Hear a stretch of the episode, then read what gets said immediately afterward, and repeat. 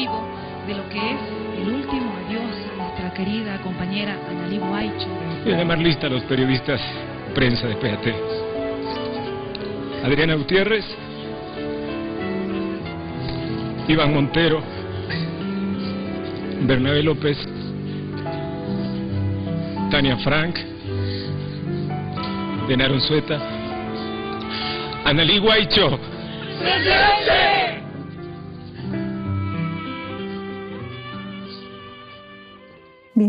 Y bienvenidos al podcast A través de la ventana. El audio que acabamos de escuchar es la despedida de Analí Guaycho Hanover por parte de varios periodistas en el día del entierro.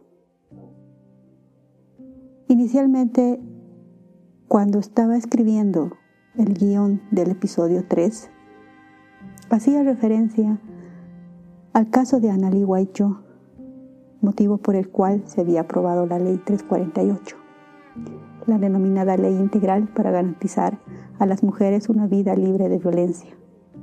Escribía esta referencia al caso y bueno, ahí averiguando un poco más de, lo, de, la muerte de Analí Guaycho, simplemente el, el, lápiz no dejaba de escribir, ¿no? Y es cuando en realidad el episodio 3 se convierte en un recordatorio de lo que fue la muerte de Analí Guaycho. Es la razón que finalmente quedó para el episodio 3 de tocar este tema tan delicado y tan triste que dio lugar a la ley 348. Ahora quisiera compartir con ustedes este caso.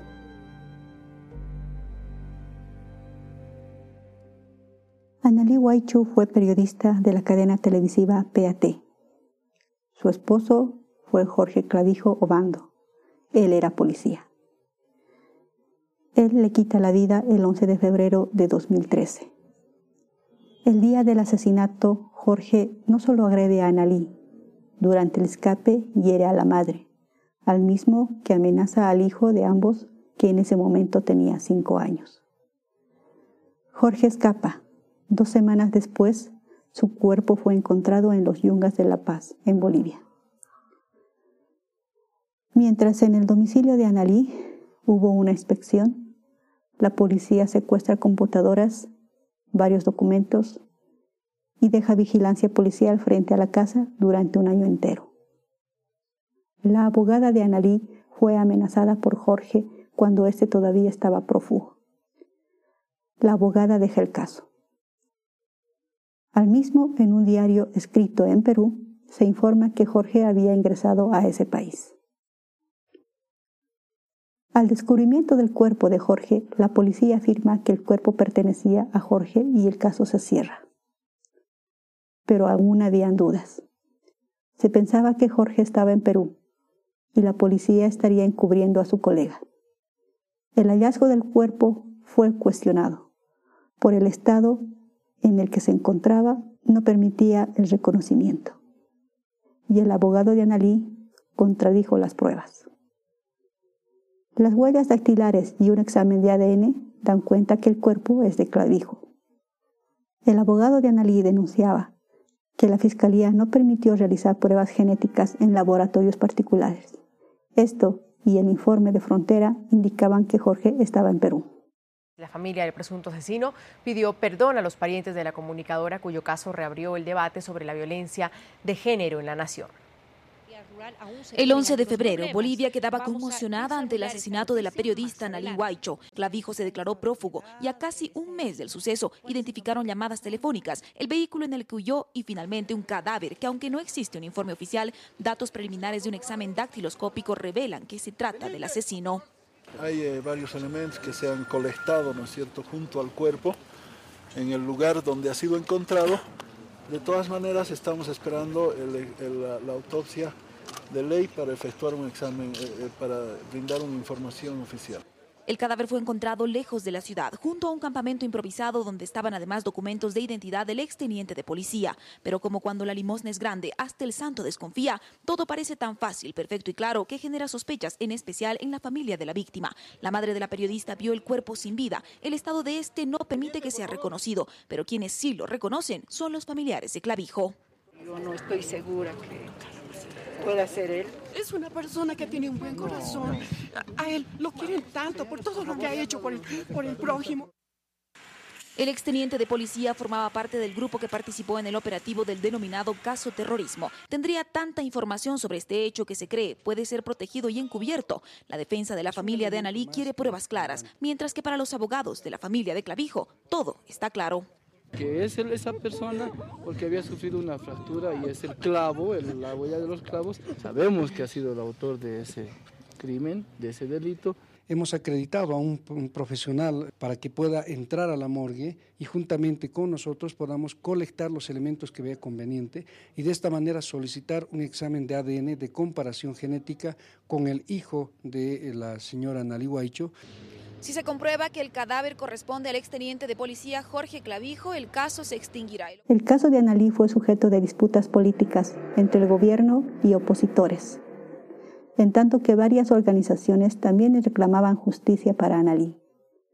Organizaciones salían a marchar en las calles, activistas feministas, periodistas, opositores al gobierno, marcharon, pero fueron reprimidos por la policía. Representantes del mismo gobierno también organizaban sus propias marchas. Es cuando se toma el caso como bandera para impulsar el movimiento contra la violencia a la mujer en Bolivia un grupo de mujeres se enfrentaron con la policía en La Paz el miércoles 13 de febrero, cuando manifestaban su oposición a la violencia contra las mujeres. Los manifestantes marchaban hacia el Palacio Presidencial en la capital de Bolivia. Liderado en parte por ministras del gobierno, activistas de derechos humanos y periodistas femeninas, el grupo comenzó en el velorio de Hanali Huaicho, una mujer de 36 años de edad asesinada la madrugada del martes. Fue apuñalada por lo menos 15 veces, presuntamente por su marido policía. Queremos cárcel para ese asesino sin vergüenza que parezca. Queremos justicia. Nardi Suxo fue una de las varias ministras del gobierno participantes en la manifestación. Ella pidió al Congreso aprobar un proyecto de ley para castigar a los hombres declarados culpables de matar a mujeres con 30 años de prisión. En Bolivia hay demasiada violencia y esperamos que la ley integral contra la violencia, que está como primer punto de agenda sea ya de una vez sancionado. Estamos seguros que seguras que así será, pero tenemos que trabajar entre todas. La ley también condena de 4 a 8 años a los hombres que ataquen físicamente a mujeres. Sin embargo, la policía detuvo al grupo en su camino a la Plaza Murillo. Dispararon gas pimienta a algunas mujeres en un intento por bloquear su avance. El gobierno anunció el miércoles que el presidente Evo Morales apoya un rápido trámite del proyecto de ley y que será aprobado dentro de las 72 horas.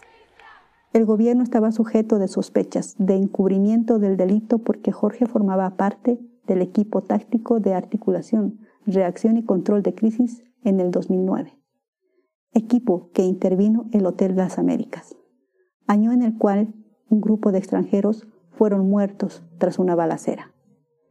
Entre el grupo de extranjeros habían húngaros e irlandeses, supuestamente contratados por la oposición para desestabilizar al gobierno. Al respecto de las muertes en el hotel, la ONU se pronunció, calificándolo como hechos confusos. Supuestamente Jorge tendría en su poder documentos y videos que comprometen al gobierno respecto de los sucesos en el Hotel Las Américas. Por ello, el gobierno trataría de encubrir el asesinato de Analí. Analí también tendría información al respecto de los sucesos del hotel. Supuestamente le pasaron información sobre el caso. También por este motivo fue asesinada por Jorge.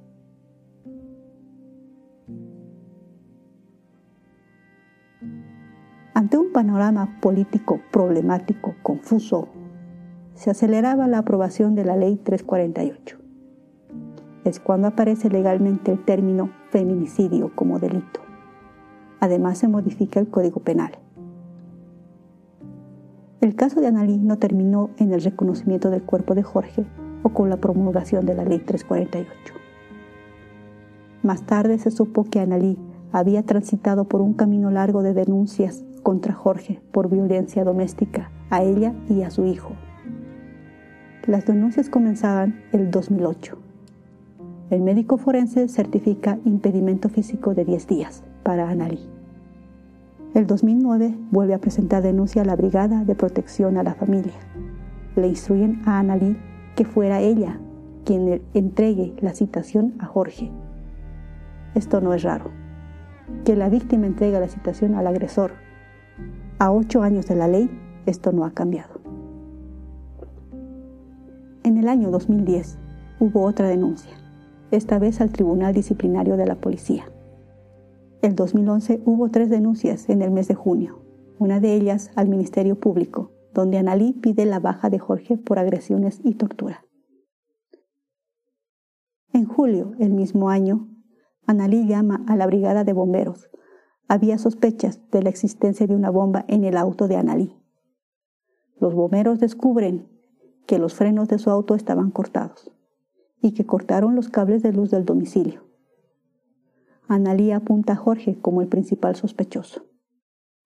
Al mes siguiente, en agosto, nuevamente hubo una denuncia en la fiscalía. El caso de feminicidio que protagoniza Jorge Clavijo todavía reúne discrepancias. En el año 2020 se exhuman los restos de Jorge Clavijo para realizar un análisis de ADN y constatar si realmente era el cuerpo suyo. Analí Huaycho llegó a denunciar al exteniente Jorge Clavijo 14 veces. La primera, el 24 de febrero de 2008, ante la Brigada de Protección de la Familia de la zona sur de La Paz, denunciando haber sido gasificada junto a su hijo al interior de su vehículo. El 27 de abril de 2009, denuncia dirigida al comandante general de la policía, coronel Víctor Hugo Escobar. Analí relata haber sido víctima de una brutal golpiza. El 29 de junio de 2011, Analí denuncia intento de asesinato y en un acápite solicita la baja definitiva del uniformado. En junio de 2013, el Ministerio Público da el caso por cerrado.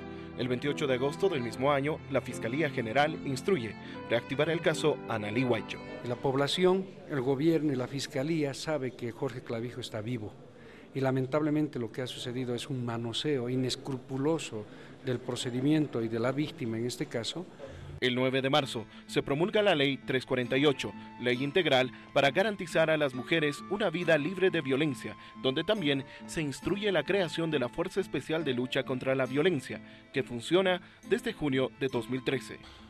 Queda en la memoria los trasfondos de la muerte de Analí.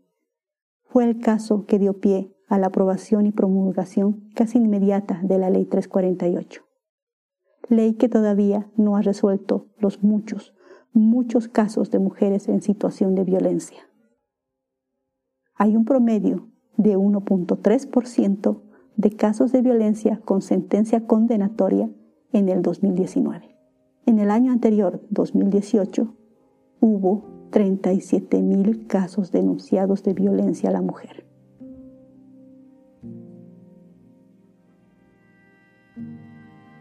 Annalie White Hanover representa a todas las mujeres a las que lograron sentencia condenatoria con castigo al agresor, a las que transitan por justicia, a las madres, a las hijas, las hermanas. Representa la ley 348, con más falencias que logros. La lucha sigue en pie y urgente. Los casos de violencia aumentan. ¿Hacia dónde vamos? Hay denuncias, pero el proceso judicial no avanza. Hay silencios, pero estos no se cuantifican. Por ello, el número de casos de violencia seguramente son más de los que se conocen.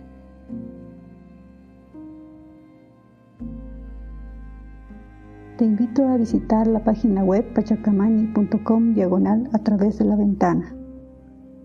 Ahí encontrarás los contactos por los cuales puedes comunicarte con el podcast. Los audios 1 y 3 se encuentran en la página web sutori.com. En la descripción del episodio encontrarás las referencias. En este mismo sitio web se encuentra la canción que Luis Rico dedicó a Analí, con la cual terminó este episodio. A través de la ventana te veo y te acompañaré. Fueron 15 puñaladas muy cerca de un hospital recibió a Nani Guaychu en el pleno carnaval. Jorge Clavijo venía disfrazado de hombre macho, teniente de policía, sobredosis de borracho. Un niño de cinco años pidió aquel cruel destino de ver a su padre amado convertirse en asesino. Busquen, busquen, busquen.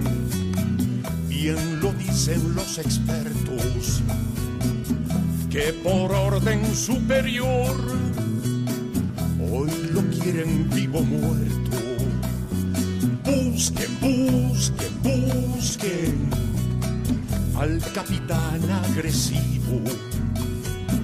Sus jefes lo quieren muerto, el pueblo lo quiere vivo.